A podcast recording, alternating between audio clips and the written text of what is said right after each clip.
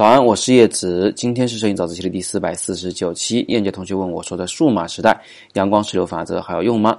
我先解释一下什么是阳光十六法则。那是当时啊，我们手头的相机不能自主的对光线的强度进行测量，然后呢又没有测光表的时候的一种估计的口诀，估计曝光的口诀。呃，它讲的呢就是什么天气用什么光圈、快门、感光度的事。阳光十六法则的这个十六的意思呢，就是说在艳阳天下面，如果你使用十六的光圈时，那么你的快门速度呢，就是你的感光度的导数。比如说你正使用一百的感光度的胶卷，那么你就用一百分之一秒曝光。呃，他认为呢，基本上是没有错的。这个所谓的没有错呢，我也想跟大家解释一下啊。第一呢，是当时确实是没有什么条件去测光的情况下，你有个口诀总比去瞎蒙的还是要好一些。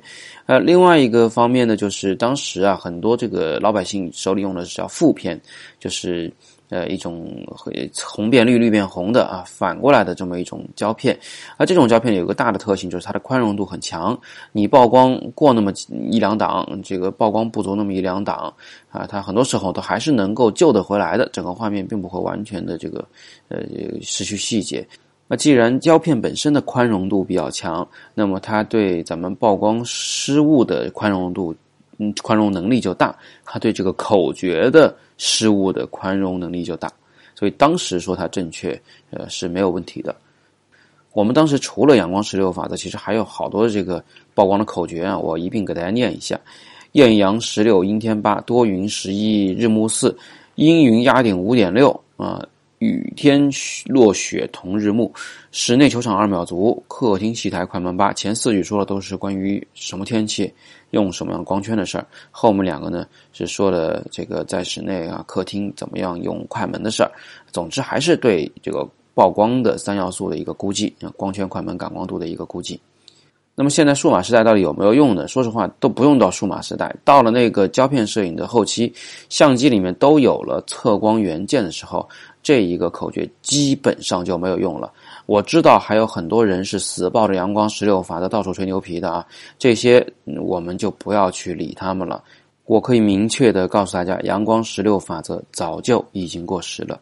即使你现在使用的还是胶片相机，我们也可以依赖相机机内的测光，或者是买一块更精准的测光表。为什么说阳光十六法则过时呢？嗯，这个世界并没有什么大变样，地球还是这个地球。那原因呢是：第一，数码相机现在宽容度很小了，曝光稍微有点错误就会有很严重的问题啊。第二呢是，呃，阳光十六法则本身就是非常粗糙的。或者说呢，所有对曝光的估计的口诀本身就是非常粗糙的。比如说刚才念的口诀里面的多云十一，是吧？多云用光圈十一，多云天怎么能用一个光圈就能概括呢？它的这个光线差异是非常大的。一会儿一朵乌云过来，整个天地间的光线就变得非常的暗。乌云一一走，马上它的这个曝光焦点跟晴天差不多。那你的光圈呢？你可能一会儿要打到二点八，一会儿要打到十六，啊，这个跨度是完全有可能存在的。而这都是在多云天下，其他的也是一样的。阴天也分这个大阴天、小阴天，阴天阴的狠的时候跟晚上差不多了。所以这种口诀啊，啊，它对天气的概括，对我们的曝光的概括是非常不精准的，啊，不建议大家现在还去用它。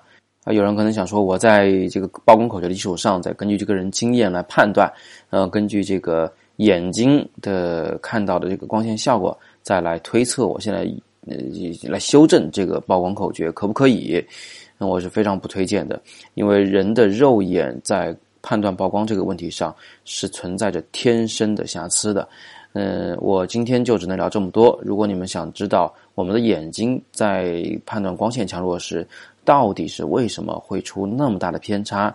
请在今日早自习下方留言，我想知道。